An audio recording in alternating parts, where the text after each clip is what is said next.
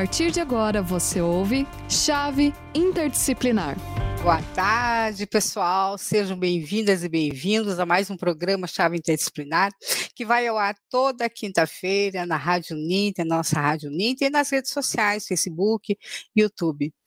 Pessoal, hoje é o último programa de 2022 e é importante relembrar com vocês sobre a proposta do conceito da chave que é olhar para o mundo sob a proposta, sobre diferentes perspectivas, pontos de vista, explorando as abordagens diversificadas para as questões que nos tocam.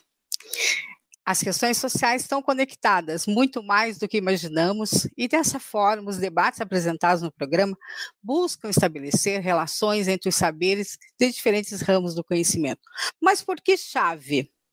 Então vamos lá, o C de conhecimento, o H das habilidades para aplicar esse conhecimento, o A de atitude, V de valores e por último o E de emocional, pois o ser humano é movido por emoções. Então, chave interdisciplinar é uma percepção de mundo, uma filosofia e que gera também uma metodologia que une, né, portanto, todas as áreas do conhecimento. E para enriquecer nosso debate, que colabora muito para a nossa formação, vamos discutir hoje uma temática muito interessante, que é renovar e reinventar a, reinventar a sala de aula e os desafios da aprendizagem. Então, eu vou convidar aqui, agradeço a, a, o, o aceite das professoras Kátia e a Kátia e a Viviane, a professora Viviane. Vou começar apresentando, mas antes vou dar boas-vindas também à professora Rita e ao professor Leonardo, que estão nos auxiliando no chat. E vocês, alunos e alunas de todo o Brasil, participem conosco. Então, vamos às apresentações. Elas têm um currículo extenso, eu vou tentar resumir aqui, né? Professora Kátia, seja bem-vinda. Professora Kátia tem licenciatura em Pedagogia pela Universidade Federal do Paraná, é, licenciatura também em Filosofia aqui pela Uninter, mestre em Educação pela, pela FPR, doutora em educação também, tem experiência na área da educação e com ênfase em formação de professores. Atua aqui no Centro Universitário Uninter nos seguintes temas: formação continuada, metodologia da pesquisa, gestão escolar e estágio supervisionado. É, vou resumir bastante, porque ela tem muito mais qualificações. Então, professora Kátia, seja muito bem-vinda. E a professora Viviane também, eu agradeço o aceite.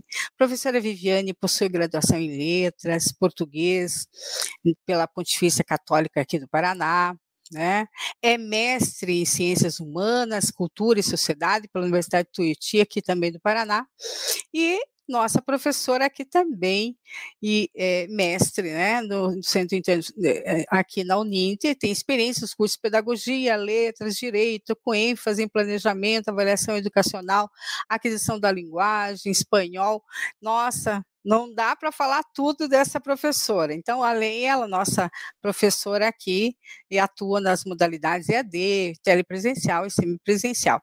E eu vou fazer a minha apresentação também, sou professora Jucimara, também da área da educação, sou mestre em educação pela, pela UFPR, e especialista também em educação especial e interdisciplinaridade. Estamos aqui hoje para fazer uma discussão, dialogar com vocês.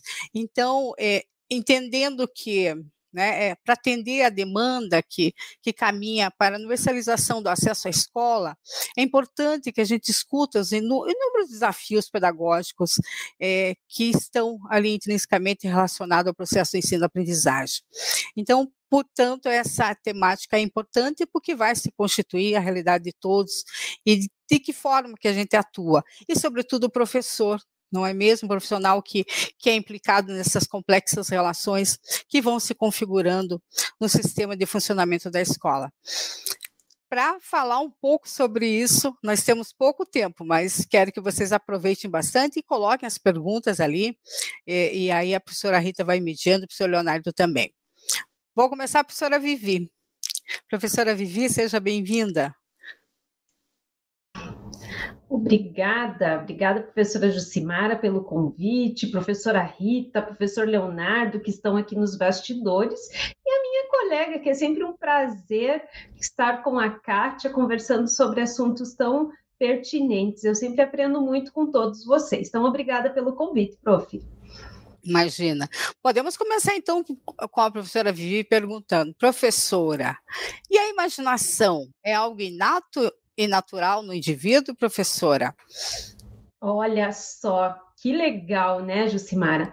Então, vejam, quando a gente fala na questão né, de renovar e reinventar, que é um grande desafio na educação, a gente pensa muitas vezes sobre isso, né? Ah, é, isso precisa ter imaginação, precisa ter criatividade. A pessoa é criativa, a pessoa é, ela tem muita imaginação, o professor tem isso, mas isso é inato, né? E daí é bem interessante a gente pensar, gente. Nenhuma criatividade e nenhum pensamento é inato. Tudo ele é construído pela nossa sociedade, pela sociedade que nos forma. Então, quando a gente pensa é, nessa imaginação, né, é só a gente pensar em um problema. Então, vamos pensar assim, vamos pensar de uma forma prática, algo do corriqueiro. Acabou o arroz da minha casa tá? É um problema. Eu preciso fazer o almoço e acabou o arroz. O que que eu vou pensar neste momento, né? Vou pedir arroz para a vizinha? Vou ao mercado correndo?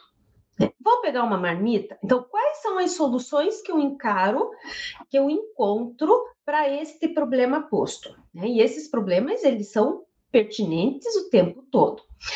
Vejo, primeiro, que o pensar no arroz, ele não é um pensar de Viviane por Viviane. É um pensar culturalmente colocado, que nós estamos inseridos numa cultura em que o arroz é servido praticamente diariamente, tá? Então, a, a começar assim. Então, se não faltasse o arroz, né, na minha, na, no meu prato ali, na hora do, do, do, momento que eu vou cozinhar, não me desestabilizaria se eu fosse de alguma comunidade cultural que não comesse arroz, estava tudo certo tá? Então, quando a gente pensa, né, que ah, o nosso pensamento é inato, a nossa imaginação é inata, a nossa criatividade é inata, isso é um pensar muito volátil. Por quê? Porque por mais que, puxa vida, tive uma ideia, aquela ideia que você teve provavelmente já foi vista num outro momento. Então, quando nós falamos do inventar e do reinventar na educação, nós temos que pensar assim, né? Quando que a gente inventa e quando que a gente reinventa? É só agora, depois da pandemia?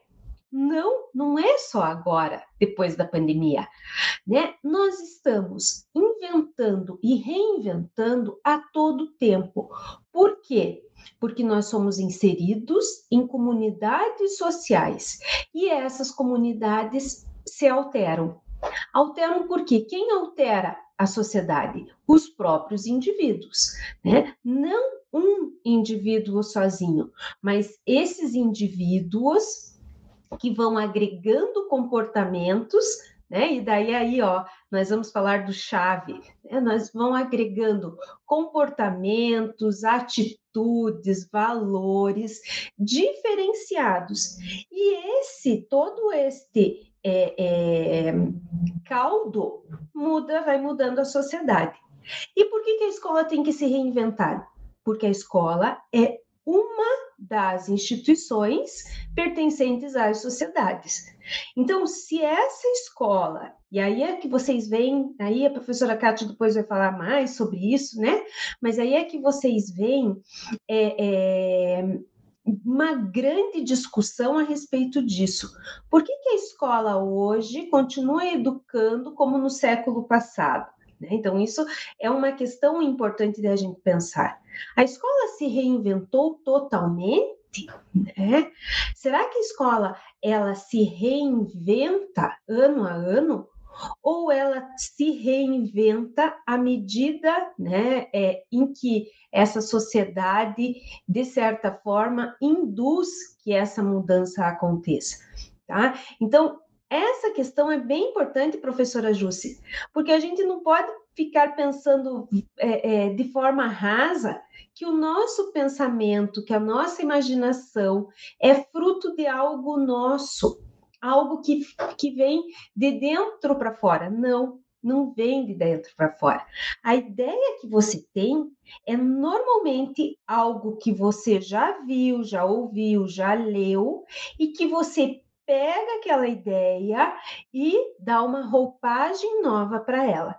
Profe, Jussi, tem muita coisa para a gente conversar sobre isso, né? Não quero estender muito, muito aí para a professora é, é, Kátia também poder falar. Mas é. caso tenha que eu queira que eu fale mais, fique à vontade. Já voltamos, já voltamos para você. Acho que é importante que você coloque essa questão da aprendizagem, porque é isso mesmo, né? Essa perspectiva que nós queremos discutir. Entendendo essa aprendizagem escolar como esse fenômeno que tem sido abordado por diversos sistemas teóricos dos campos da pedagogia da psicologia, é, é importante trazer essa, é, essa questão dessa subjetividade, a questão da criatividade na escola, na aprendizagem.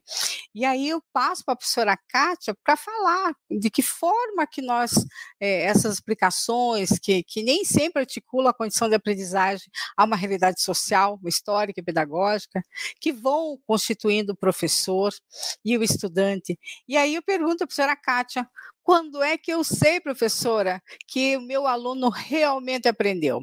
Hum? Será que a professora tem essa resposta para nós? Vamos lá. Nossa, professora Jucimara. Primeiramente, muito boa tarde. Boa tarde, professora Jucimara, professora Viviane, professora Rita, professor Leonardo, que nos acompanham aí no chat, todos vocês, queridos participantes. Muito bom estar aqui com vocês hoje. Bom, gente, a pergunta da professora Josimara não é fácil, né? É assim, eu tenho anos aí de, de escola, do mesmo jeito que as minhas colegas aqui, né? A professora Viviane, professora Josimara, que eu sei também que tem uma longa jornada no campo escolar, como pedagoga, como professora, e essa questão, né, como é que eu sei se o meu aluno aprendeu de fato? É uma questão é, importante que faz parte do cotidiano de todos aqueles que são professores, que são pedagogos nas escolas. Como é que a gente vai pensar sobre isso? Como captar a aprendizagem? Como saber se o aluno aprendeu? Eu convido vocês, então, a pensar primeiramente o que é aprendizagem. É, o que, que, é aprender? Como é que eu entendo a aprendizagem? Porque se nós entendermos a aprendizagem de uma maneira tradicional, eu vou, né, como professor também, entender que eu posso captar, posso saber se meu aluno aprendeu com testes tradicionais, com provas, com exames, aí, né, eu estaria caindo naquilo que o professor Paulo Freire chamaria de uma educação bancária, né? O professor trabalha em sala de aula e acha que o estudante vai devolver para ele essas informações de uma maneira, né, da mesma maneira que ele que foi repassado para ele, né? Eu deposito ali, depois ele memoriza e me devolve na prova, na avaliação e aí eu vou saber se ele aprendeu ou não aprendeu. Mas será que é assim mesmo? Se nós pensarmos né, a aprendizagem de uma maneira muito mais ampla e que a aprendizagem ela não se esgota na relação professor-aluno. Ela não se esgota dentro da sala de aula. A aprendizagem, ela extrapola a sala de aula, ela extrapola inclusive os muros da escola, porque né, é, tem a ver com essa relação de subjetividade e objetividade que a professora Viviane também falava. Quando eu trabalho um determinado conteúdo, um determinado conhecimento com a minha criança, com o meu estudante, tenha ele a idade que tiver, né? Isso é, vai para além, vai para a casa dele, vai para a comunidade, vai para as práticas, vai para as relações sociais em que ele está envolvido. Então é muito difícil para esse professor conseguir saber de fato. Vamos mudar então né, esses instrumentos de avaliação e vamos pensar né, como é que eu posso trabalhar pensando que esta criatividade pode ser uma aprendizagem colaborativa, uma aprendizagem criativa. E aí, quem sabe, né, trabalhos em grupo, pesquisa, né, outras maneiras de interagir com os nossos estudantes possam captar de uma maneira mais assertiva se ele de fato se incorporou ou não daquilo que foi trabalhado.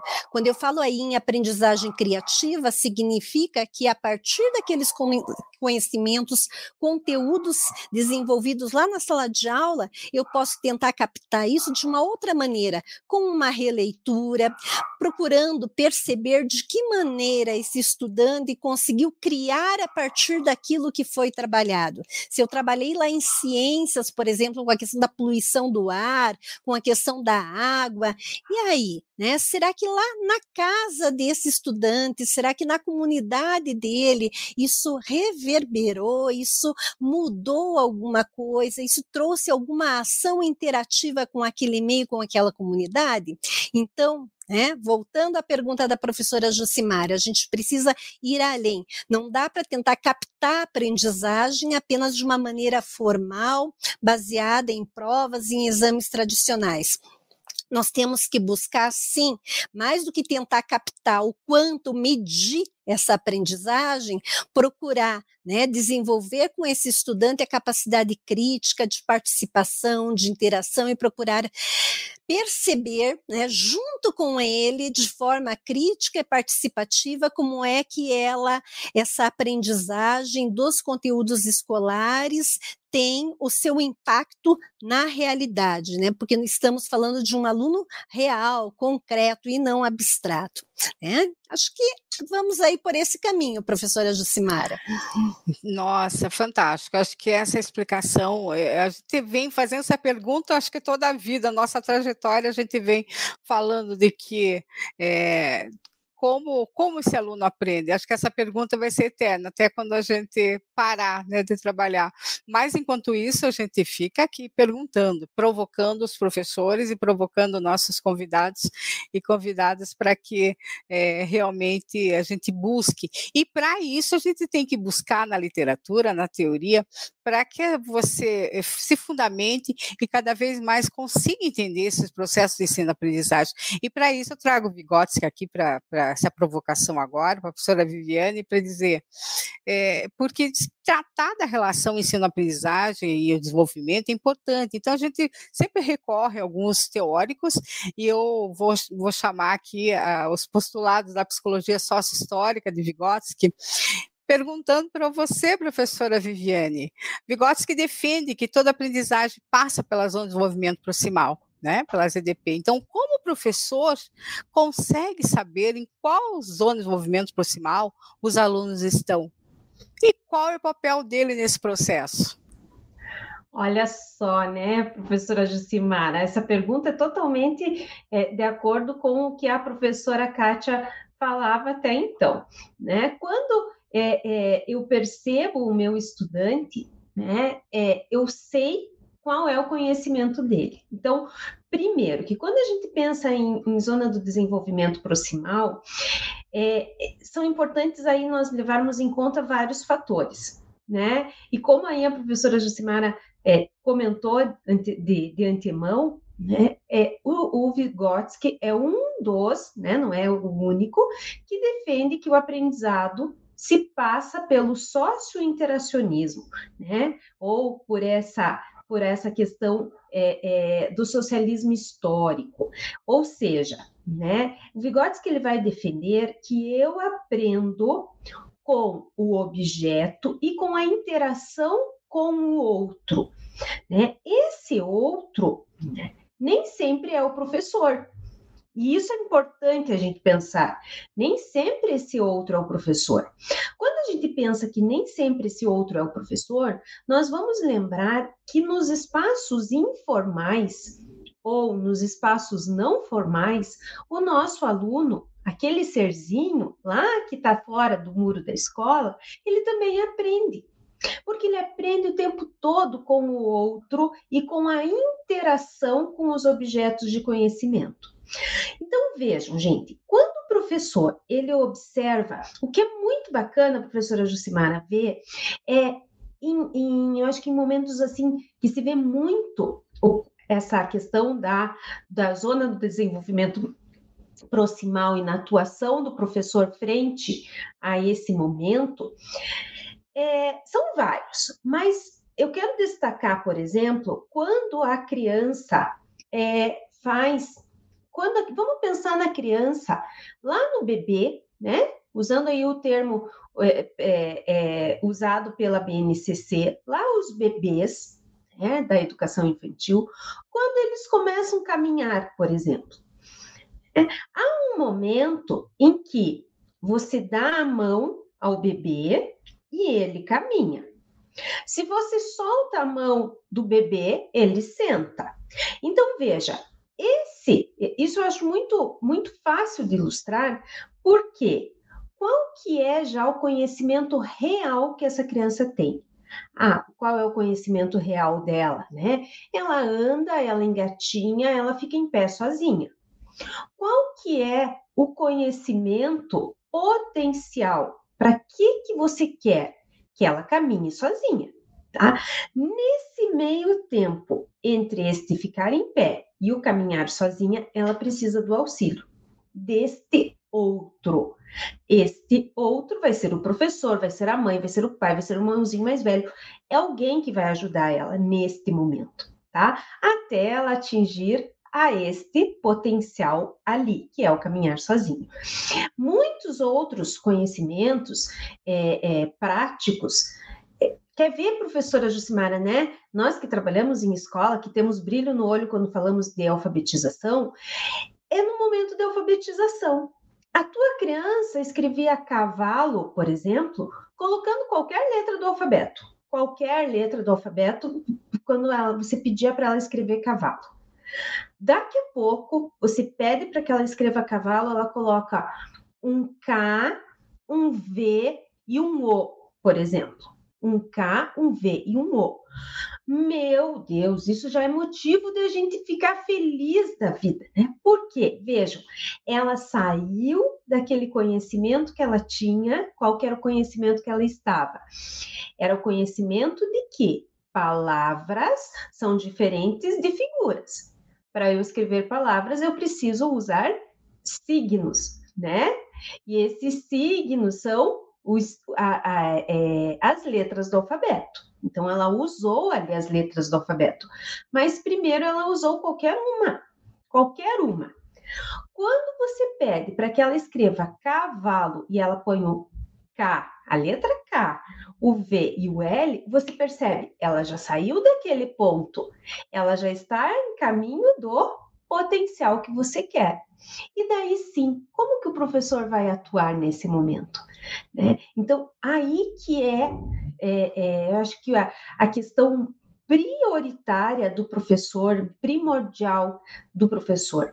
Por quê? Porque ele não pode, ele não pode é, é, apenas, né? Esse professor não pode apenas pensar lá no desenvolvimento ideal que ele quer da criança.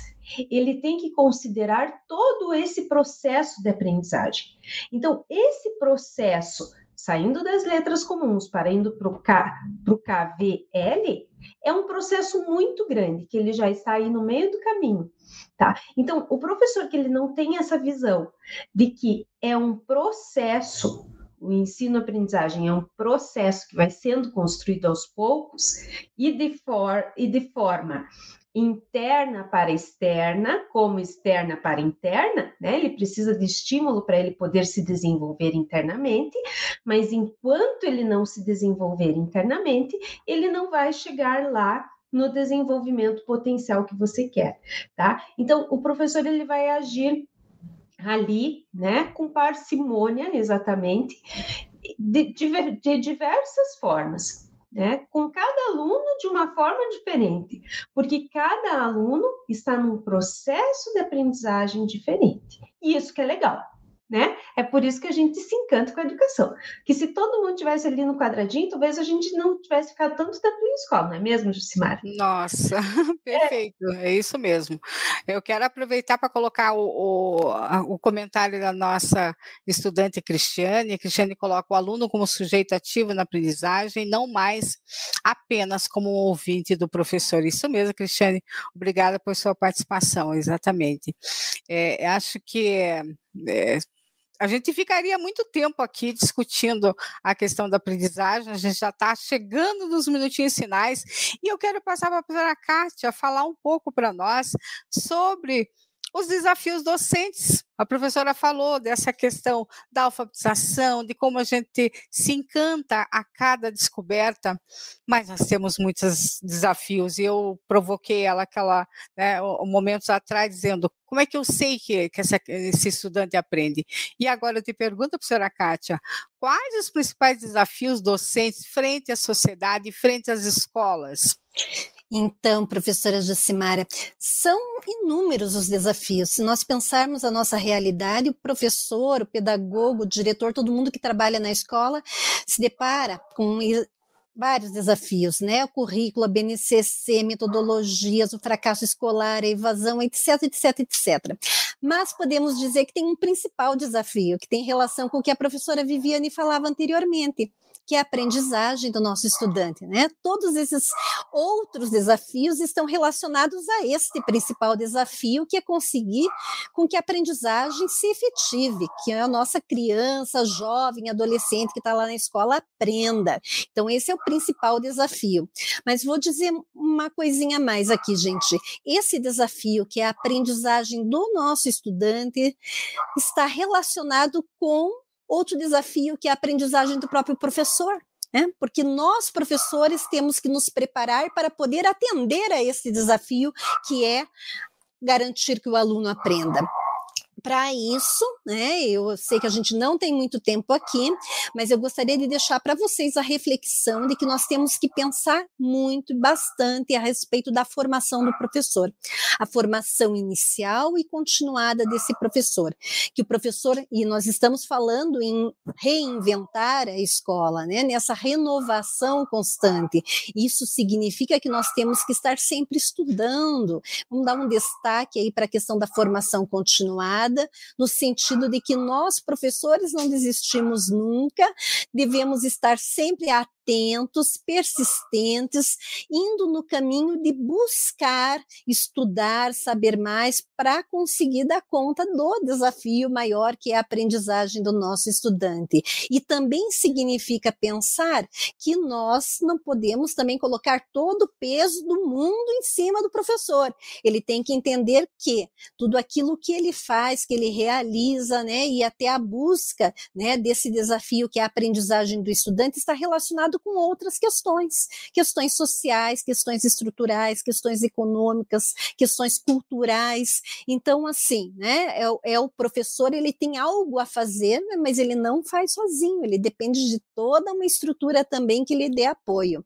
Então, nesse sentido, a gente tem que pensar, e são muitos os desafios e nós temos que nos colocar, né, a, né, em movimento, né, pensar que é sempre um processo de busca, né, e que a gente não chega nunca é ao final, mas é que é isso que nos faz, né? Continuar caminhando sempre, ir adiante, enfrentando esses desafios. Só acho que é isso, professora Jucimara, porque o tempo já está encerrando e está esgotando, né? Aqui. A gente vai se fazendo professor, né? Vamos parafrasear Paulo Freire aqui. A gente vai se fazendo professor a cada dia, a cada momento da nossa vida. E aí a gente é, né, fica gravado o programa, vocês podem entrar depois e comentar, e quiser mandar perguntas, pode nos mandar também na tutoria. Professora Kátia, aproveita e já faz a sua despedida e eu passo para a professora Viviane. Eu agradeço muito, né, é, termos aqui pessoas interessadas em discutir a atuação do professor, da escola, né, a aprendizagem, é sempre muito motivador para que a gente continue estudando e buscando aí contribuir com a formação de vocês. Obrigada, pessoal, muito, muito obrigada sempre. Nós que agradecemos. Professora Viviane, muito obrigada. Obrigada, professora Jucimara, obrigada, Kátia, obrigada a todos que nos ouvem, né, agora, neste momento, e que nos ouvirão posteriormente, muito obrigada. É sempre é, pertinente nossas discussões a respeito, né, da educação, no ontem, no hoje, no agora, no amanhã, e que esse professor, ele tenha consciência de que essa formação é contínua e necessária. Obrigada, prof.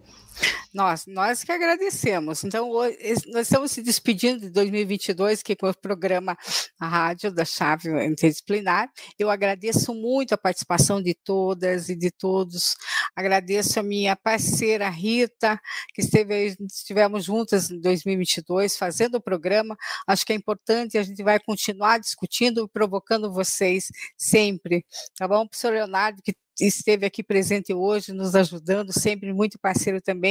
Cristiane, obrigada por você participar também. Então, um abraço a todos, continue todos e todas e continue se cuidando e a gente se vê em breve. Muito obrigada.